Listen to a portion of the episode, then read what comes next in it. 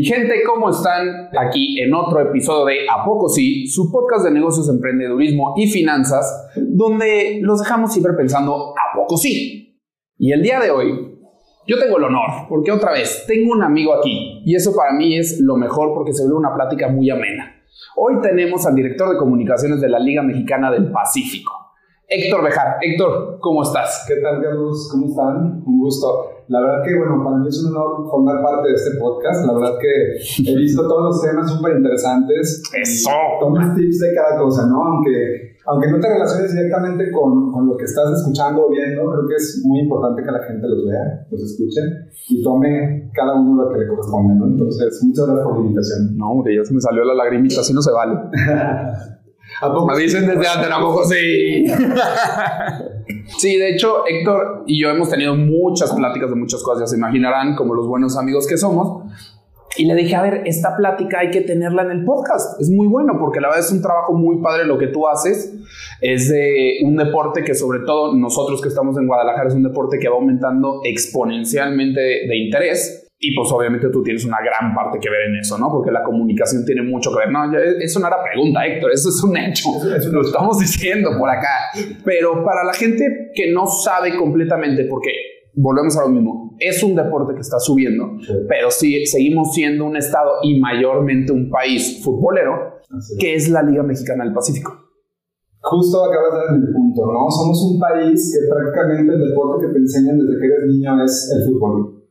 Tu primer deporte es el fútbol. Sí. Pero, ¿qué es la Liga Mexicana del Pacífico? Bueno, te lo voy a complementar. Somos la Eh. Liga Algo Mexicana del Pacífico. Ok. Y ahorita te platico por qué se llama Algo. Liga, Liga Mexicana del Pacífico nació hace 77 años, casi 77 años, Ujú. en el Pacífico del país, de México, y es la liga de béisbol, digamos que más importante de México. ¿Por qué era más importante? La forman 10 equipos diferentes, del, Ok. desde el noroeste hasta la parte de occidente. Ajá. Están equipos, por ejemplo, son 10 equipos. Águilas de Mexicali, eh, algodoneros de Guasave, eh, cañeros de los Mochis, tomateros de Culiacán. Yo creo que Charros de Jalisco, actuales campeones. Jalisco, Charros de Jalisco. Entonces tenemos como muchos equipos que si tú identificas, por ejemplo, Charros de Jalisco, la gente de Guadalajara, la gente de Jalisco los identifica muy bien. Sí. Pero en los estados como Sonora, Sinaloa, en la parte de Baja California, el béisbol es el deporte número uno. Ok. En vez de fútbol, la gente va a, o los niños aprenden a jugar béisbol antes de jugar fútbol. Fútbol. ¿no? Entonces, es un deporte que se ha concentrado mucho en la parte del noroeste del país y poco a poco se ha expandido a todo el territorio nacional, ¿no? Nuestra liga empieza justo, estamos por empezar la temporada, empieza el 11 de octubre Ok. y jugamos de octubre a enero. Ujú. El equipo campeón de nuestra liga se va a representar a México a la Serie del Caribe. Ok. Entonces, justo eh, en esta temporada pasada, 21-22, el equipo que representó a México fue Charros de Jalisco. Entonces, fue el equipo campeón. En tu viajecito a República Dominicana, así de mira. Dominicana, eh, y realmente hicieron un muy buen papel allá, ¿no? Ya, bueno, cosas de béisbol, ¿no? La parte de, pueden elegir otro tipo de jugadores, otros jugadores adicionales para que se complemente su, su, Su equipo. roster, o sea, es como, como un equipo mucho más fuerte que toman de, de toda esta parte, ¿no? Entonces, Sí, tengo entendido que de hecho la temporada regular es de octubre a diciembre. Supongo que hacen un. No, no, ni hacen Pues, break de Navidad o se hacen break no. de Navidad. No hacen break de de Navidad. hecho, 25 de diciembre hay juegos. Siempre hay juegos, sí. Y ya en enero se diría que son los playoffs y sacan al campeón. Así es, ya enero playoffs y pues prácticamente finales de, de enero están jugando la final los equipos. Y el que gana para ir a la Liga del Caribe puede escoger jugadores de los equipos que no ganaron para complementarse y llevar un equipo mexicano más fuerte. Exactamente, tienen como esa facilidad, ¿no? Porque son acuerdos que se hacen con, con todos los equipos y hasta con Major League Baseball, ¿no? Que Ok. tienen esa facultad de poder elegir eh, jugadores que no están activos en ese momento, Ujú. pero el draft, en un draft de, de selección de jugadores pueden elegir a un número considerable de jugadores para que complemente su, su roster. ¿Y eso lo hace el entrenador del equipo campeón o quién escoge? Lo hacen, pues sí, es el director deportivo de los equipos Ok.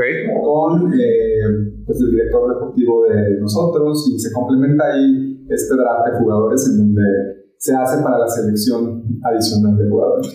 Y a mí me surgieron dos preguntas ahorita que, que estabas hablando. Es una, ¿Tú crees que es en el noroeste el país más importante por la cercanía a Estados Unidos? O sea, ¿es un hecho que es por eso o qué será? Sí puede tener influencia. Digo, todos conocemos a los equipos de grandes ligas como los Yankees, los, Dodgers. No, los Dodgers. Eh, son equipos muy representativos de Estados Unidos en donde la gente, pues posiblemente por la cercanía y que tienes la facultad o la posibilidad de cruzarte nada más e ir a ver un equipo o un juego de grandes ligas, sí. empieza por ahí, ¿no? Es como que es influencia del, del norte y pues yo creo que sí, sí es, ya es, muy válida esa, esa apreciación, ¿no? O sea, sí los jugadores son como, o el, el juego es como mucho más eh, común por esa cercanía a la frontera, ¿no? ¿O será que son más cheleros y por eso quieren ver béisbol? También.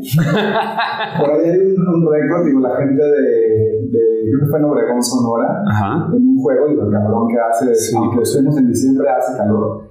Y en algún momento rompieron un récord de, de consumo de cerveza. ¿En serio? Se les terminó la cerveza y tuvieron que hablar otra vez a la cervecería correspondiente a que fueran friega para que llevaran más camiones de cerveza. ¡Wow! Así es el consumo de. Pensé que eso solo pasaba en nuestras fiestas, qué bárbaro. Mira, bien, deberíamos de ver más béisbol.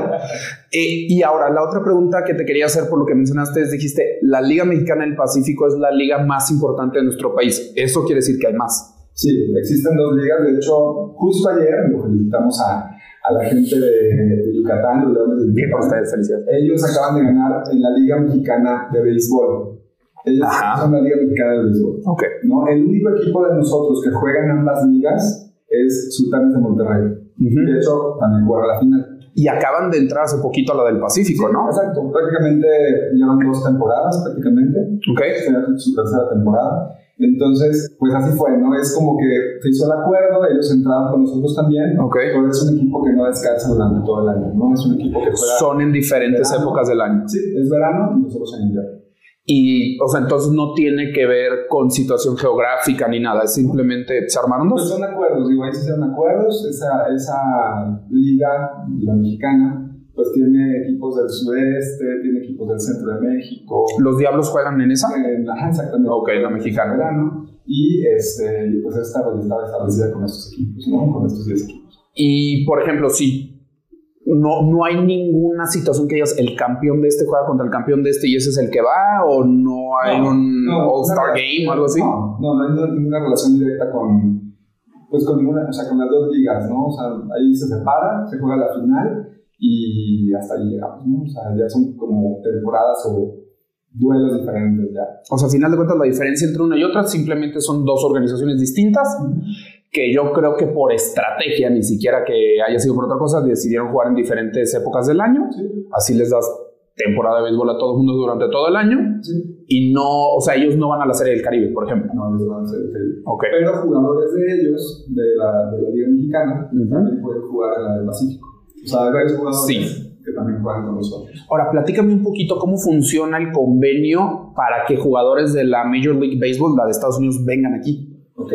Esto es de acuerdo, hay un acuerdo que se llama Winter League Agreement, Ok. que este acuerdo es eh, para que los jugadores de Major League puedan jugar también con nosotros en temporada, cuando no estén activos, cuando, su- cuando no tengan ningún equipo en ese momento que no estén en temporada o algo, ¿Su temporada cuándo es? ellos pueden jugar. Pues prácticamente ahorita están jugando todavía, Ah. Eh, prácticamente es verano también, ¿no? Digamos que es verano. Y, y muchos de los mexicanos, muchos mexicanos que están haciendo un muy buen papel por allá. Sí. Entonces, eh, se vienen para acá y juegan en equipos en Culiacán, en, en todos los equipos prácticamente, ¿no? O sea, Justo acabo de ver un dato que era los cinco mexicanos mejor, los cinco deportistas mexicanos mejor pagados, tres eran beisbolistas sí. Pero, en Estados Unidos. Efectivamente. No digo, aquí también está bien. Sí, sí, sí, pero Pero realmente el, el poder adquisitivo y la parte económica de patrocinios y demás en un lugar como Estados Unidos con Major League Baseball que está tan bien posicionado sí. es diferente a... Es que mucha gente no sabe, pero el deporte nacional de Estados Unidos no es el fútbol americano, es el béisbol. O sea, ellos lo consideran que es el béisbol su deporte nacional. Exactamente. ¿Cuál es el mercado meta entonces de la Liga Mexicana del Pacífico? Híjole. Los cheleros. También. Sí, no, Todos tenemos un mercado ya muy, muy posicionado y tenemos dos tipos diferentes de audiencia. Ok. Uno es el mercado físico y otro es el mercado digital. Ok. ¿no? O sea, son dos vertientes diferentes que a las dos tenemos que atacar de una manera, ¿no? Sí. Pero eh, digamos que acá son hombres y mujeres, casi un 50-50, digamos que hombres es 51 y mujeres 49. ¿En el físico? En el físico. Ok. ¿Por qué? Porque les gusta mucho la experiencia física de, De estadio, ir, de ir al claro. estadio, de ir con familia, de disfrutar un juego tal cual, ¿no? Digo, y aquí es la invitación para toda la gente que, que nos está escuchando y viendo. Creo que ahí es donde nace un fanático del béisbol. Cuando Sí. tú vas a un estadio y realmente sea mexicano, sea de otra parte del mundo, pero digo, los invito a partir de octubre a la de temporada, Eso lleva diciendo con nosotros año y medio, mi gente. Quédense sentados. ya vamos a ir. Entonces, eh, realmente cuando vives la experiencia, creo que cuando escuchas algo de béisbol, dices, híjole, dura un juego tres horas, tres horas y media, a veces se extiende hasta cuatro horas. A la gente se le puede hacer muy tedioso verlo por televisión.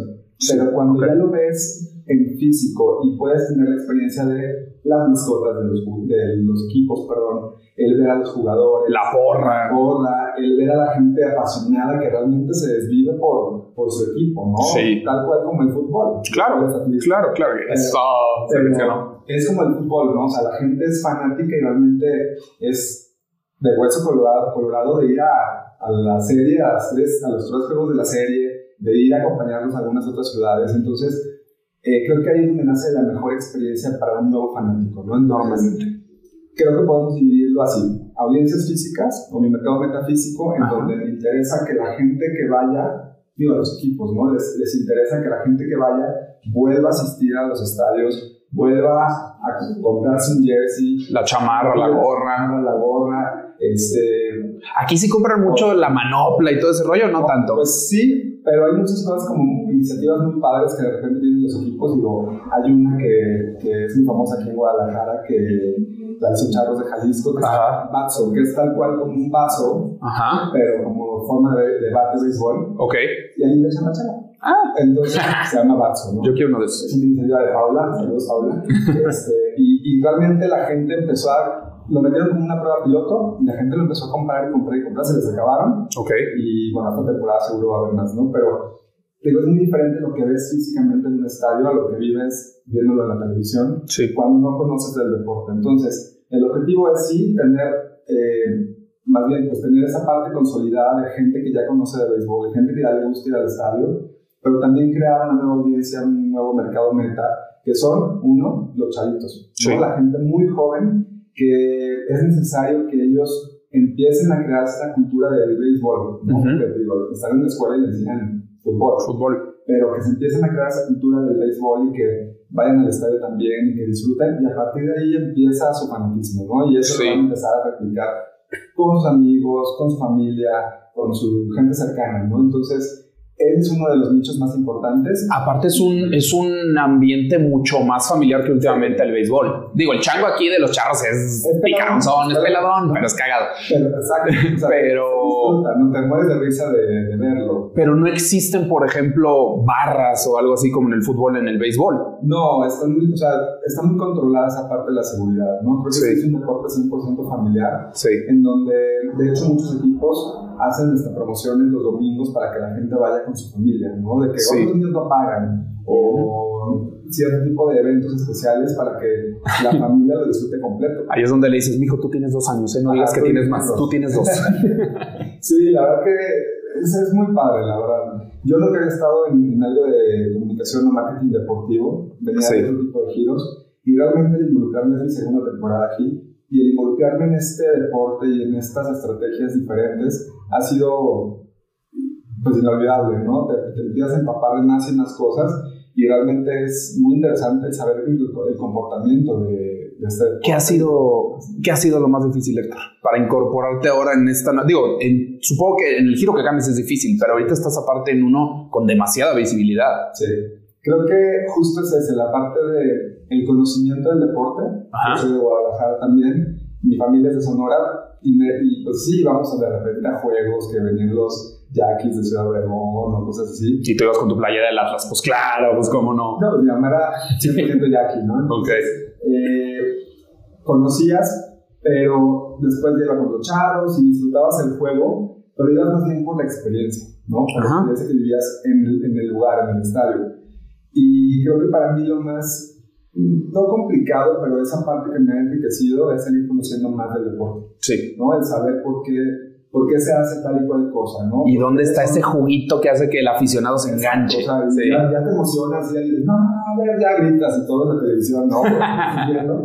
pero ya te haces como parte del fanatismo, ¿no? Parte del fanático que que dice, ya, ya entendí por qué este, no avanzaron aquí y por qué fue un out y por qué, ¿sabes? ya vas entendiendo toda esa parte. Y las alineaciones, ¿por qué lo ponen a él en ese punto? ¿Por qué lo mueven para acá? Sí. Y entiendes como, como toda esa parte, pero obviamente es un deporte que hasta los más expertos te dicen, nunca dejas de aprender, ¿no? Porque siempre hay cosas nuevas, siempre hay jugadores nuevos. Siempre. siempre El juego cambia. Sí. Tal vez no las reglas, pero el juego cambia. se hace más rápido, más dinámico, Exactamente, ¿no? Entonces, eh, pues eso es lo más complicado y obviamente el crear estrategias diferentes también, ¿no? No son estrategias empresariales, o sea, lo que buscas es audiencia. Lo que claro. es que la gente se una y vea los juegos de béisbol, ¿no? Sí. No tanto que la gente te... Pues también que te consuma, que te compre, pero, pero más bien es que la gente sea parte de, ¿no? Y la verdad es que se volvió algo muy interesante, mínimo aquí en Guadalajara. He ido en Mazatlán, en Culiacán, en otras partes, pero aquí en Guadalajara hasta lo agarrabas de precopa, pues decías, qué divertida precopa. Y ibas al partido, ibas porque hay bares, hay restaurantes adentro del estadio, no sé si en todos sean igual, pero aquí sí hay varios. Sí. Y salías de ahí, o sea, a veces decías, ya ni quiero salir, ya me la pasé poca Sí, madre. claro. O el domingo decías, pues crudeo en el estadio y Exacto. se vale. Y el juego empieza a 7 y media, 8 de la noche y termina 11. 11 de la noche, ¿no? Sí. Entonces ahí perfectamente la gente se va a la fiesta Sí. y ya vas entonado, ¿no? Entonces, Hay algo que no sé si sea yo el único que, que lo percibe, o sea, porque tal vez estoy mal, pero que dices, empiezan las primeras, no sé, seis entradas y dices, esto se acaba en friega. ah, sí. Y las últimas, dices, aquí se nos fueron dos horas. Sí, Supongo que es estrategia, no sé. Pues no, es que a veces es como el comportamiento del mismo juego, pues, ¿no? Los jugadores obviamente crean su estrategia Sí, y pues el juego puede durar. A veces hay juegos que han durado dos horas y media. Sí. O sea, hay me imagino. rápidos, hay juegos que duran de cuatro horas y que se extienden a extra innings, pues, ¿no? Cuando van empatados y que de repente pues, ya fueron las nueve entradas y... no se puede empatar. No, tiene que haber un ganador. Tiene que haber un ganador siempre. Y aparte, algo, eh, algo que lo que siempre me ha llamado a mí más la atención del béisbol es hasta el último inning puede cambiar el juego. Sí. Así vayas perdiendo 15-0, si de repente se inspiran, les dan la vuelta. No, imagínate, puedes tener tres jugadores en base Sí, y ahí fue cuando, pum, dieron un Exacto. un run y ya tuviste cuatro carreras adicionales. exacto. Y luego otra, y no es por tiempo. Exacto. Entonces, No, pues. Te vas. Es por, eh, tienen cierto tiempo los jugadores para poder hacer ciertas jugadas, pero eso ya lo ve en la parte deportiva, ¿no? Ya existen los umpires, que son los Ah. referees o los árbitros de- del béisbol, Del béisbol. que ellos ya determinan ciertas jugadas, el que si fue o no fue, este, o si avanzamos o no. Entonces, Sí. este, hay ciertos, pues como lineamientos, pero al final el juego puede ser tan largo o tan corto como... Se desarrolle, literalmente. ¿Qué diferencias dirías tú que hay tanto en el juego como en el mercado entre Estados Unidos y México? Híjole, pues tú lo dijiste hace ratito, ¿no? La parte económica. Claro. Creo que en Estados Unidos se ha fomentado mucho el que los jugadores puedan tener hasta becas deportivas, que puedan tener un crecimiento paulatino y los van preparando hasta que ya estás listo para grandes ligas. Sí. ¿no? Entonces, eh, me tocó, tuve la oportunidad de ir hace un par de semanas a Phoenix, tuvimos un evento ahí en Phoenix Sí. y nos llevaron a un lugar que, no, recuerdo el nombre, pero es un lugar de entrenamiento para todo tipo de deportes, no solamente para el béisbol. Pero ves desde los chiquitos de 3 años que están en gimnasia olímpica, en básquetbol, en fútbol, Ah, de todos, ok. de todos los deportes, pero te das cuenta de cómo se van preparando poco a poco para ir creciendo en el deporte, ¿no? Sí. ¿Por qué? Porque les interesa una beca para la universidad, porque les interesa tío, la parte de, de lana ya es muy diferente, pero les interesa eso, ¿no? El, el ir creciendo y el ser reconocidos de alguna manera. Entonces, creo que puede ser la diferencia. El deporte, pues al final es el mismo, los jugadores son igual de apasionados, los estadios son de primerísima calidad, bueno, los, de, los que yo he tenido la oportunidad de conocer, que son los de nosotros, de, la, de, de nuestros equipos de Sí. todas las ciudades de, de- nuestra liga. de verdad son estadios de primerísimo nivel, ¿no? Un estadio como el de Culiacán, por ejemplo, que le caben 20.000 personas. Sí. Un estadio como el de Hermosillo, como, o sea, ese tipo de estadios que, que hasta han remodelado de cero y o han construido otros estadios porque ya no se dan abasto, ¿no? Entonces, Digo, porque los estadios en Estados Unidos son enormes, son inmensos, son de los más grandes, de hecho. Creo que son más grandes que los de básquetbol y de todo. Son inmensos, ¿no? 90 mil, 100 mil más. Pues no sé cuánto, o sea, capacidades pueden ser relacionadas, ¿no? Con de 21 mil, 30 mil personas. Hay algunos que sí les caben más personas. Pero el de Yankees, los grandes, los que todo el mundo conoce. Exactamente. Entonces, eh, creo que no pondría ninguna diferencia en cuanto al deporte, sino más bien a la afición, ¿no? Sería la afición la que hace la diferencia. ¿Por qué? Porque al final eh, la gente es diferente en el norte, es diferente en el centro, claro. tú lo acabas de decir, ¿no? También tú ibas a lo mejor al principio por la precopa y para eso, y a lo mejor nunca te diste cuenta de lo que pasó con el chango. ¿no? Sí, o que escuchabas el pa y dices, ok, algo pasó. Exacto, pero por ejemplo, hay gente de todas las, de todas las ciudades, pero en el norte, que compran su abono para toda la temporada. Sí. Entonces, ese abono les sirve para ir a todos los juegos. Si quieren ir a todos los juegos, pueden ir a todos los juegos. Y hay gente que va a todos los juegos y se va a desvelar al día siguiente a trabajar y todo. Por la afición, por la pasión. Son apasionados del béisbol, ¿no? Entonces, sí. Creo que es la única diferencia que yo vería, pero que debe de existir también en Estados Unidos, ¿no? No, no le vería más que la parte económica, ¿no? La parte ¿Cuántos económica. recursos se destinan en patrocinios y demás? Y en entrenarlos, porque pues entrenarlos desde chicos hace que el juego, pues ya en el Major League, pues sea mucho más interesante, ¿no? Es mucho más rápido, mucho más dinámico. ¿Cómo, ¿Cómo fue el approach o cómo le hicieron para que los jugadores de allá quieran venir aquí?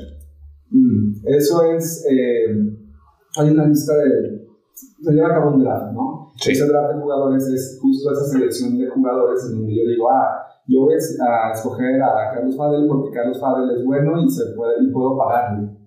No es como. Ah, de tener mucha lana el cabrón, ¿no? pero está bien. Entonces, entonces, me lo traigo para mi equipo porque está en la bolsa de jugadores disponibles. Existe una bolsa de jugadores disponibles. Ok. Pero esa bolsa pueden elegir. Nosotros hacemos un draft, de hecho, que es eh, probablemente es en julio, en donde se eligen a los jugadores que van a formar parte del roster de todos los equipos. Ah. Y hay algunos que forman parte de, por default, ¿no? Ya, ya saben que ellos van a jugar y todo, ¿no? Pero, y que tienen como su contrato por temporadas y demás. Pero existe este roster de jugadores en donde yo veo a Carlos Fadel que está disponible y yo tengo un turno, se rifan los turnos. Ajá. Entonces, ah, le tocó a Charlos de Jalisco elegir primero. Entonces, Charlos de Jalisco eligió a Carlos Fadel. Perfecto. Chin. El que sigue, que era Tomateros de Culiacán, tenía también pensado a Carlos Fadel, pero ya se lo ganaron, entonces tiene que pensar en otro jugador.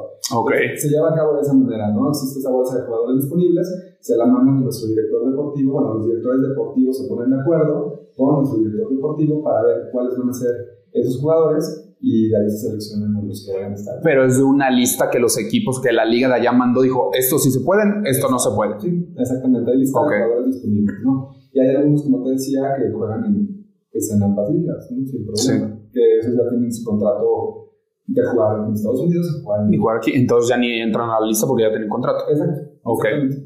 Fuera de Estados Unidos, ¿dónde son las ligas más importantes? En Asia. En Asia. En Asia hay una muy importante que necesitamos llegar. Ok. Y nosotros también somos parte de, de la Confederación de Béisbol Profesional del Caribe. También Ok. somos parte de esa confederación.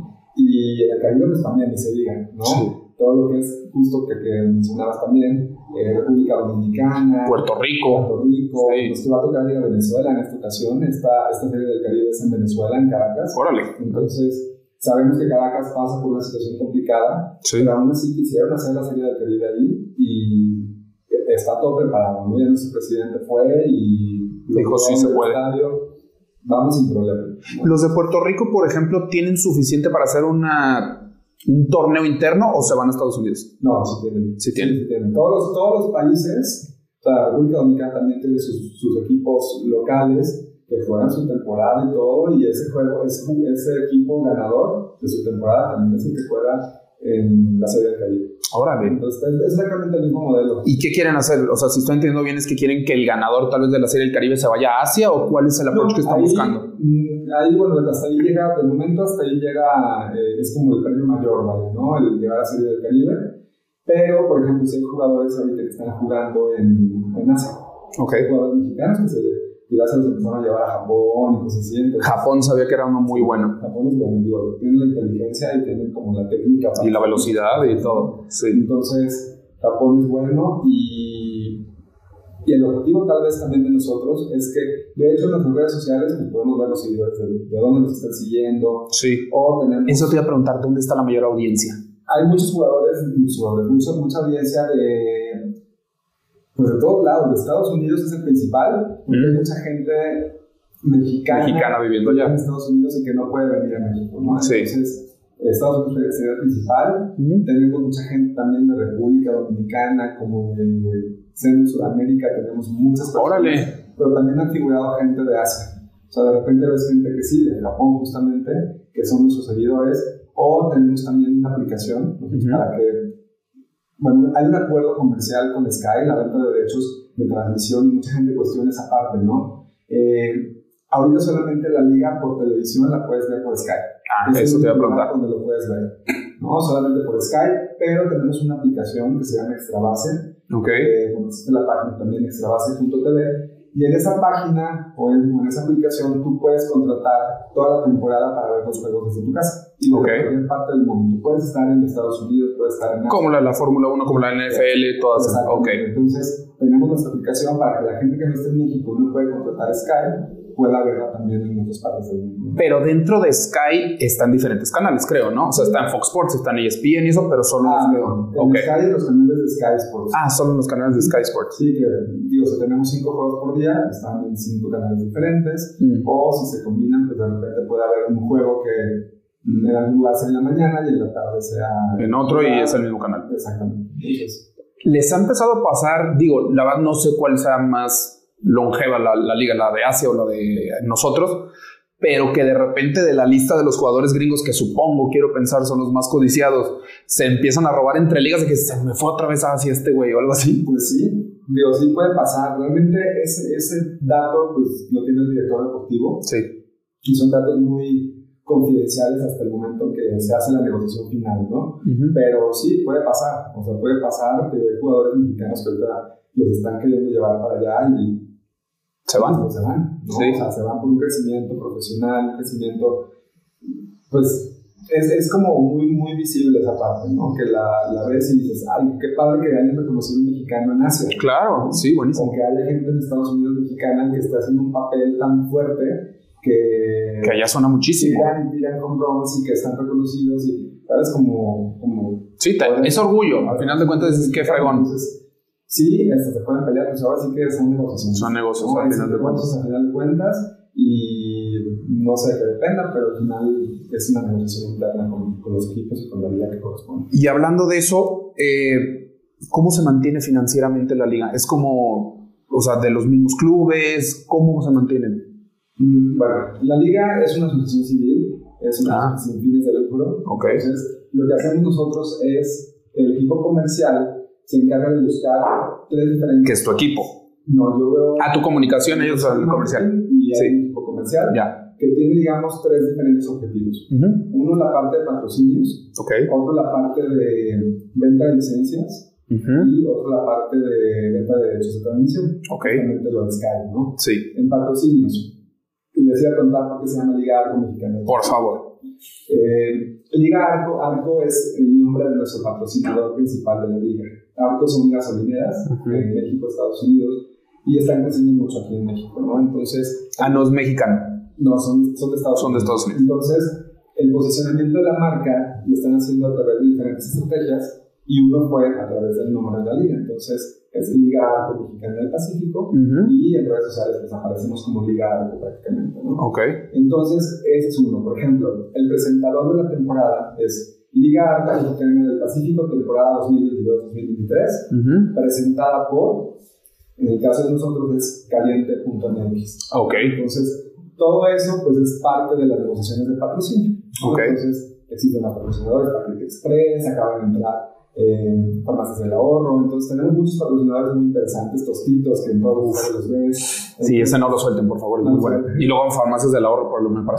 Exactamente. ¿no? Entonces, están los patrocinadores, está la venta de licencias, por ejemplo, para las gorras de New Era, por ejemplo, es una de esas. ¿Pero las de los equipos o son gorras de la liga o cuáles son las que licencias Son ustedes las de dan? los equipos, ¿Ustedes son los que manejan esa licencia? prácticamente sí. Órale.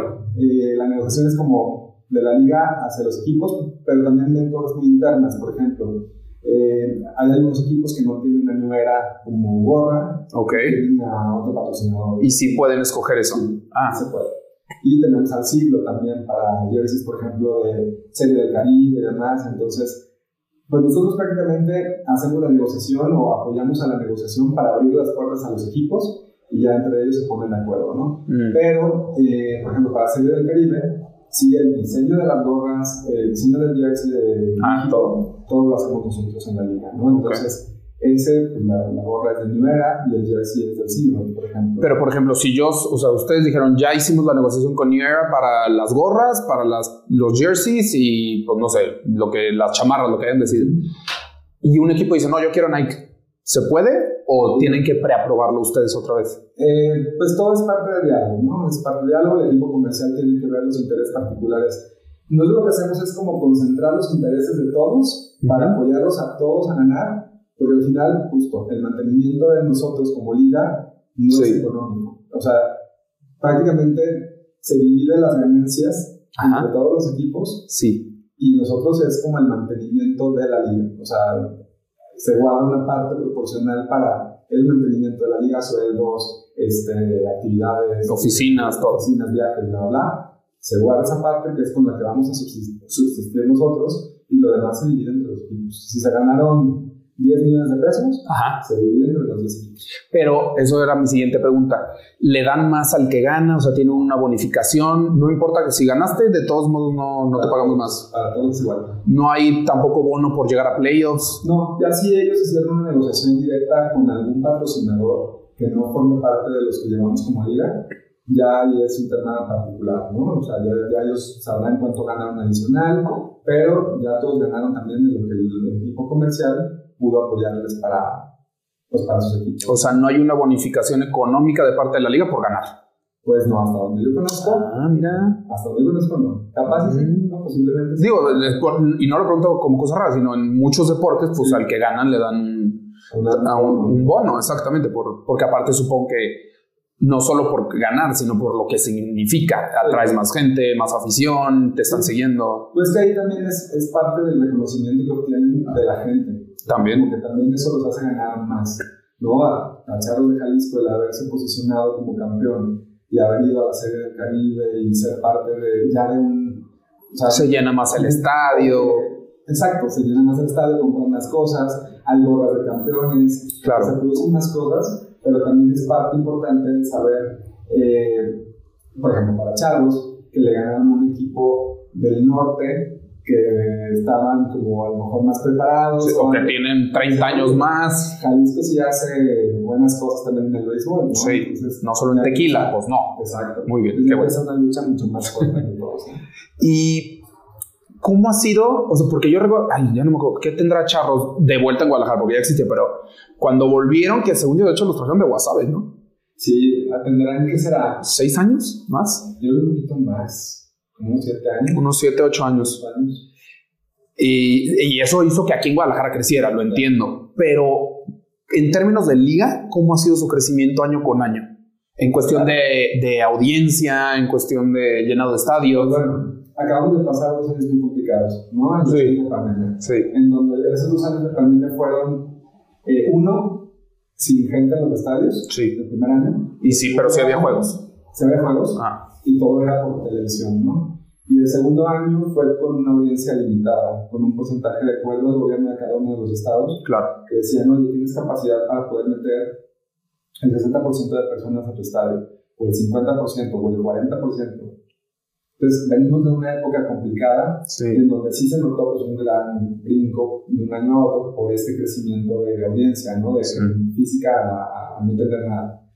Pero si te puedo hablar del tiempo atrás, Pero perdón, y en ese tiempo mínimo la digital o la audiencia televisiva aumentó. Sí, muchísimo. Ok. Sí, sí, sí, o sea. ¿Y le co- pudieron cobrar más a ellos para mantener a la liga? Porque pues, lo- el boletaje se fue del suelo. Pues sí, o sea, sí fue complicado. Sí fue complicado, pero hubo mucha mucha participación de marcas que quisieron estar, ¿no? Porque Ok. también ellos tenían ese problema. Sí, no claro. estar físicamente en ningún lugar, ¿no? Entonces, ese fue un tema que también fue relevante para, para nosotros como liga y que al final pudo haber cierto equilibrio en cuanto a la parte de participación de marcas Sí. para equilibrar el boletaje, ¿no? Claro. esta parte te digo también de, de extra base en nuestra aplicación, las contrataciones para Sky, entonces todo eso nos beneficia a todos. Sí, claro. Entonces, pasó, pero eh, previo a esto, pues te decía, 10 años antes, te puedo decir que hubo un crecimiento de 120% en la audiencia del béisbol. ¿De 10 años para acá o por año? 10 años previos, o sea, de Eh. 10 años para acá. Órale. Entonces sí es un crecimiento bastante fuerte. ¿Y qué fue? ¿Sabes? O sea, ¿saben qué fue? ¿Cuál fue el hito? Ser uno la inclusión de dos equipos, Charros de Jalisco y la inclusión de Sultanes de Monterrey. Ok. que ya formaban parte también de la liga y crecimiento y cre- credibilidad del deporte también ¿no? Ujú. en cuanto a nivel nacional en donde más marcas apostaban más marcas buenas no un Sky un Caliente eh, pues todos o sea todas las marcas que participan durante toda la temporada han sido muy muy buenas y todas de alguna u otra manera tienen relevancia dentro de- del béisbol Ujú. Y se hacen cosas como diferentes no tostitos lo que decían No, pues yo me acuerdo de ir al estadio de los charros, están eh, los lonches del pesebre, están las alitas, está, o sea, vas y dices, aquí tengo todo. Aquí hay carnes Garibaldi. Aquí hay carnes Garibaldi. Hay de todo, ¿no? Eso ya son evoluciones que los mismos estadios hacen, pero que a todos los hacen ganar, ¿no? Claro. Tú generas más cosas para que la experiencia de los del, Del- del- ajá. visitantes, El no aficionado. vas a tener más, más gente aficionada ahí, ¿no? De que diga, ah, sí, quiero ir, y oye, encontré esto, y es que me tomé la foto con tal, y es que pude tocar el trofeo, ¿no? La experiencia del trofeo también es buena, entonces Sí, es como pues, toda una experiencia. toda una experiencia.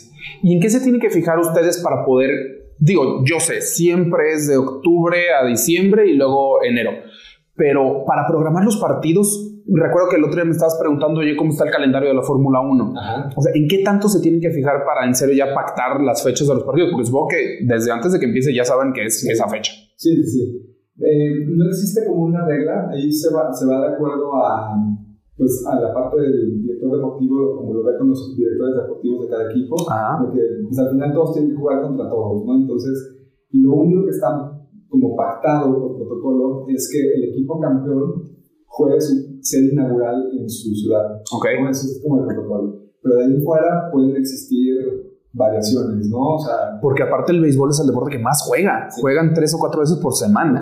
Eso está padrísimo para un aficionado. Fíjate Tiene casi todo el tiempo. En eso está bien interesante porque también decimos, sí, el fútbol, el fútbol, ¿cuántas personas caben en el estadio? 30 mil. Ustedes también. Si nosotros metemos tres personas, tres, una serie de tres juegos en el fin de semana y van 12 mil personas, Ya con eso bueno, estamos más. igual, pero hay capacidades mayores, como decía un estadio que le caben 21 mil personas, que le caben 18 mil Y que lo y llenan. que lo llenan. Sí. Entonces, ahí podemos hablar que hasta eh, la audiencia física de un estadio de béisbol Sí. llega a ser mayor que un estadio de fútbol, Sí. ¿no? Entonces, Ok. eh, te decía, esto es como, como la diferencia, ¿no? Como lo que puede existir en cuanto a eh, cómo hacer eh, que lleguen más marcas, que crezca, que se posicionen mejor, porque pues tienes, tienes herramientas de dónde, ¿no? Y a Sí. todos les conviene, te decía, a las marcas que son patrocinadores de los equipos les conviene, a nosotros como liga nos conviene el ser más exponenciales y tener pues, mayor proyección y mayor visibilidad durante tanto en la temporada como en la off-season, ¿no? Claro. Es que ahí yo creo que es lo más difícil, ¿no? O sea, cómo mantener a la afición cuando no hay juegos. Sí.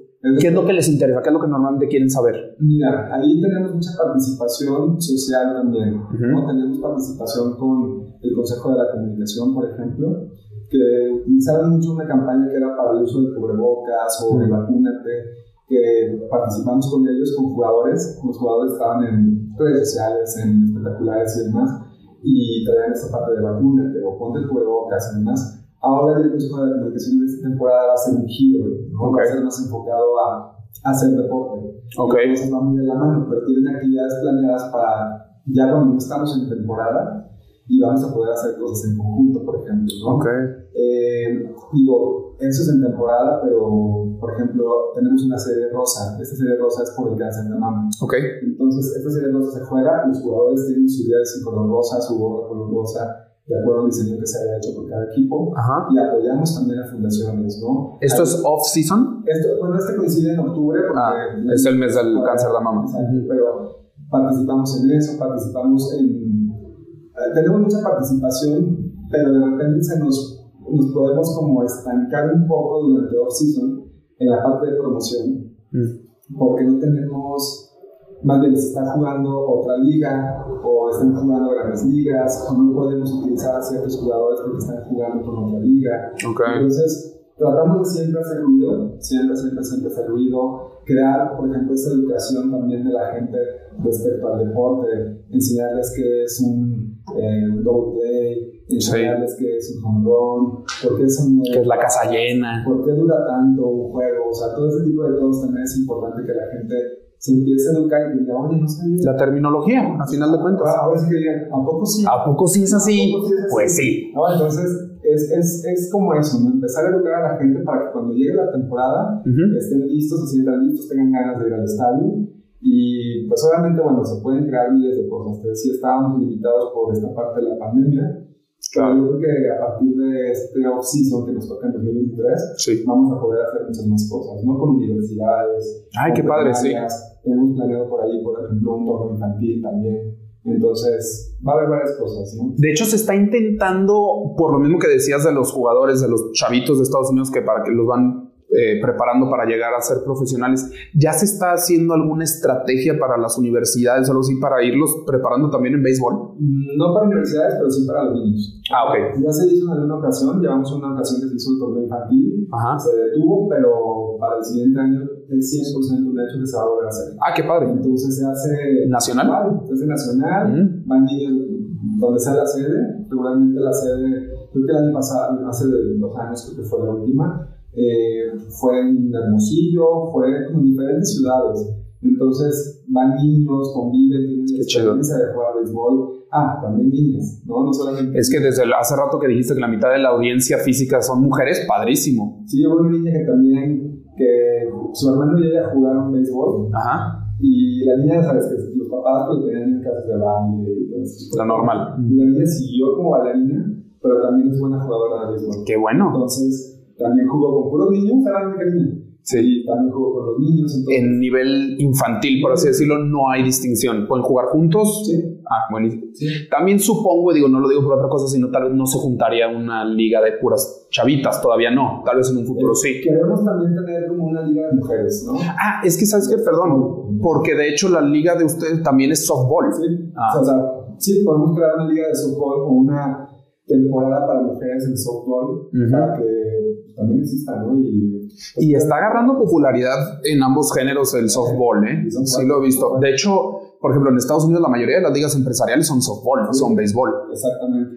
Hablando de, de- bueno, más bien volviendo al tema de Estados Unidos rapidísimo, ¿qué alianzas tienen aparte de los jugadores? ¿Qué más alianzas hacen con ellos? Mm. ¿Qué más hacen en conjunto? Porque sé que fuiste a Phoenix, que fuiste, no me recuerdo, Sí. Texas, no me acuerdo dónde fuiste. A a Miami este de. Ah. Entonces- No, pero eso es pedo, eso no te No, hagas. no, no, no. No, regularmente eh, hay algo muy interesante que hacen los equipos de grandes ligas, que es el día de la herencia hispana o el día de la herencia japonesa, el- Ok. o sea, dedicado a toda la población, o sea, en el caso hispano o en el caso mexicano, Mm, eh, que vayan a un, a un, pues, a un evento especial para su comunidad. ok.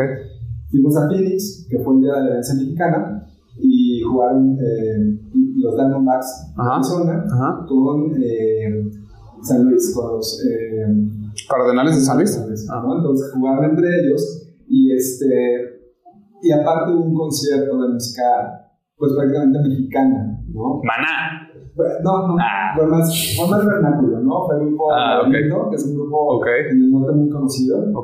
Entonces eh, fue Laberinto y, y aparte tenemos todos los equipos llevaron a sus mascotas, teniendo un stand de exposición también para que cada equipo pudiera comercializar o pudiera hacer activaciones de regalar gorras. ¿Cada equipo mexicano o cada cada equipo? equipo salía. Ok.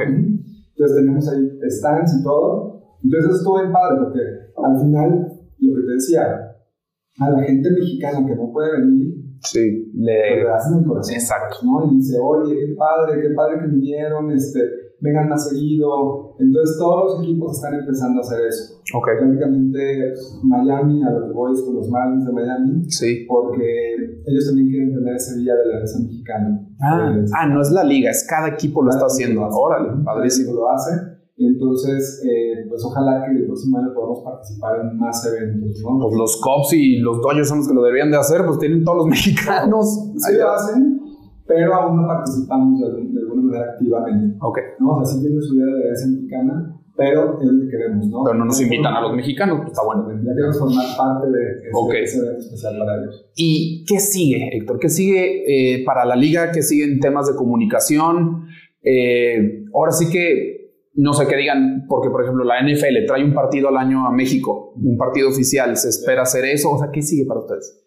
Justo se está viendo eso, ver qué podemos hacer para que equipos de grandes ligas puedan venir a, a nuestros estadios o que se puedan hacer diferentes actividades, ¿no? Que, que la gente tenga la facultad de poder participar en actividades innovadoras, actividades diferentes. Una gira, por ejemplo, de el trofeo es muy interesante, ¿no? Cómo la Siempre. gente lo aprecia, ¿no? Si lo Sí. tenemos algún otro trofeo de algún otro tipo de juego de, De deporte. de deporte y dices, wow, qué padre, ¿no? Por lo que significa. Exacto, entonces el, el tocar el trofeo, el ver esa gira, o sea, estamos creando muchas cosas que esperamos que se puedan hacer, porque a veces dices, ah, es off-season, pero es toda una planeación también para tu temporada, ¿no? O sea, Sí. ahorita estamos a... No, no, bueno, ahorita están al vuelto locos. Sí, falta esto, falta esto, y son cosas que ya has tenido como consideradas previamente, Sí. pero que sí, te, te, te faltan, ¿no? Sí. Ya estamos muy cerca. Entonces, queremos crear muchas cosas más, eh, crear herramientas también digitales para que la gente pueda acercarse más al deporte, tener eh, pues toda esta parte de innovación, ¿no? Sí. Se piensa en algún momento en la parte de, estadios inteligentes, en toda de- que son cosas que, que aún no están confirmadas, pero que en algún momento van a pasar, Sí. ¿no? Entonces, creo que hay muchas ideas. Y es que tienen muchísimo. Ah, bueno, ¿a poco sí? Luego me las ¿sabes? Síganos en redes, ahí las vamos a subir. Este, ahí, ahí las vamos a hacer algo- uno que otro leak. Pero la verdad es que tienen muchísimo todavía Sí. y no por, por la liga, sino porque México es un país cada vez más beisbolero y eso Sí. está padrísimo. Y pues obviamente pues tenemos al vecino que es el beisbolero por excelencia. Entonces Sí, está muy fregón. Sí, puede hacer muchas cosas para captar la atención a la gente, ¿no? Sí. Platicábamos el otro día en la oficina de, oye, si nos llevamos a alguna serie del Caribe, por ejemplo, en el, en el año, en este año, que fue en febrero, el- la serie del Caribe de, de Santo Domingo, Sí. Se llevó un charter especial en donde la gente podía viajar con los jugadores que ganaron. Ah, órale. Entonces, se nos acabaron los boletos como en dos semanas. Wow. Y este, el charter iba lleno, ¿no? Sí. De aficionados y más el equipo ganador, directivos y demás, pero que es parte de este fanatismo. Y Pues, quisieron vivir esa experiencia también. cada año a donde se lleve a cabo la serie del Caribe. Sí, Ah, pues sí. la misma gente dice, ah, ya ubico a esta persona o ya ubico a este personaje, ¿no? Como los del fútbol que tienen la bandera de Chihuahua, seguro hay alguien en el béisbol que hace exactamente lo mismo. Es padre, es padre, pero hay que ver qué más podemos hacer, ¿no? Qué chido. Que muchas más personas cada vez más. Amigo Héctor, muchísimas gracias. Neta, qué fregón, qué buena plática. Se me acabó el café otra vez. Perfecto, mi agua. De tu ahorita no, ahorita hacemos más café, no te preocupes. Pero bueno, mi Héctor, muchísimas gracias. Gracias por compartir tu experiencia. La mejor de las suertes ahora que ya viene a empezar la temporada. Nos invitas ahora sí, por claro, favor, No, que no se la pierdan, de verdad. Vivan la experiencia de ir a, a un estadio de béisbol. Este de béisbol, aunque sea por ir, ¿no? Sí. O sea, por ir, vívalo. O sea, los que son, yo sé que llegamos a cualquier parte de México, del mundo, pero los que están en, los, en las ciudades donde se llevan a cabo los juegos de nuestra liga, vean el calendario de redes sociales, les decía Liga Arco, ahí aparecemos Liga y bajo Arco en algunas, pero Liga Arco, búsquenla, y está el calendario oficial de juegos, ahí pueden ver cuándo es que le toca a su equipo local jugar, ¿no? Entonces, vayan, vayan de verdad. Vamos a hacer esto, vamos a poner en los comentarios de este episodio, vamos a poner eh, las redes de Liga Arco y vamos a poner el link que, de la página donde está el calendario para que lo puedan encontrar y puedan a- ir a apoyar a su equipo, que tal vez todavía no es su favorito, ya veremos si después es su favorito, como nosotros vamos a apoyar a los charros. Héctor, muchísimas gracias. Ale, Heidi, muchísimas gracias otra vez. Mi gente, no se vayan, la próxima semana vamos a volver a estar con ustedes. Esto fue A Poco Sí.